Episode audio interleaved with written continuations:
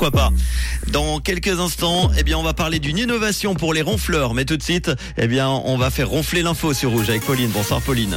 Bonsoir à tous. 45 millions pour des pavillons scolaires provisoires à Genève. Le trafic ferroviaire entre la Suisse et la France est perturbé aujourd'hui et un ciel couvert attendu demain matin.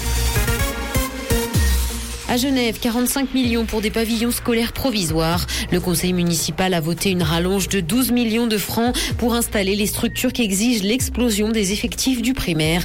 Et ce parce que l'augmentation du nombre d'élèves à l'école primaire a un coût, notamment architectural. Les structures qui seront installées permettront d'accueillir 36 classes.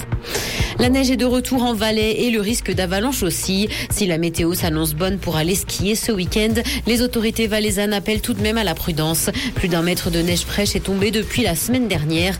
Le degré de danger d'avalanche est de 3 pour la majeure partie du canton et dans les Alpes. Il monte même à 4 dans certaines zones. Le trafic ferroviaire entre la Suisse et la France est perturbé aujourd'hui et ce à cause de la grève qui est organisée ce jeudi en France contre la réforme des retraites. Plusieurs liaisons sont notamment supprimées depuis hier soir trains prévus entre Paris et Genève-Lausanne via Belgrade ont par ailleurs été supprimés aujourd'hui. Les perturbations devraient se poursuivre jusqu'à demain.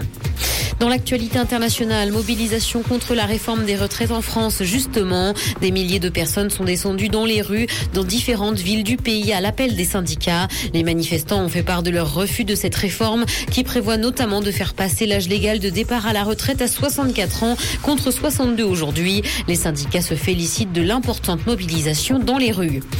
Aux États-Unis, Tesla aurait truqué un clip montrant sa conduite autonome. Dans le cadre d'un procès, le directeur du logiciel autopilote a révélé qu'une vidéo promotionnelle de 2016 avait été mise en scène. Il a indiqué que la vidéo a été enregistrée à la demande d'Elon Musk. L'objectif n'était donc pas de dépeindre avec précision ce qui était disponible pour les clients. Kim Kardashian a acheté un crucifix porté par la princesse Diana et ce à l'occasion d'une vente aux enchères organisée hier à Londres. L'objet a été fabriqué dans les années 20 par un grand bijoutier britannique.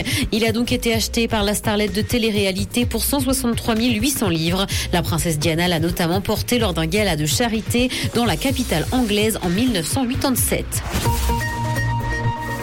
Le ciel sera nuageux ce soir et des nuages sont encore attendus demain matin. Côté température, le mercure affichera moins 6 degrés à Nyon et Yverdon, ainsi que moins 5 à Lausanne et Carouge. Bonne soirée à tous sur Rouge.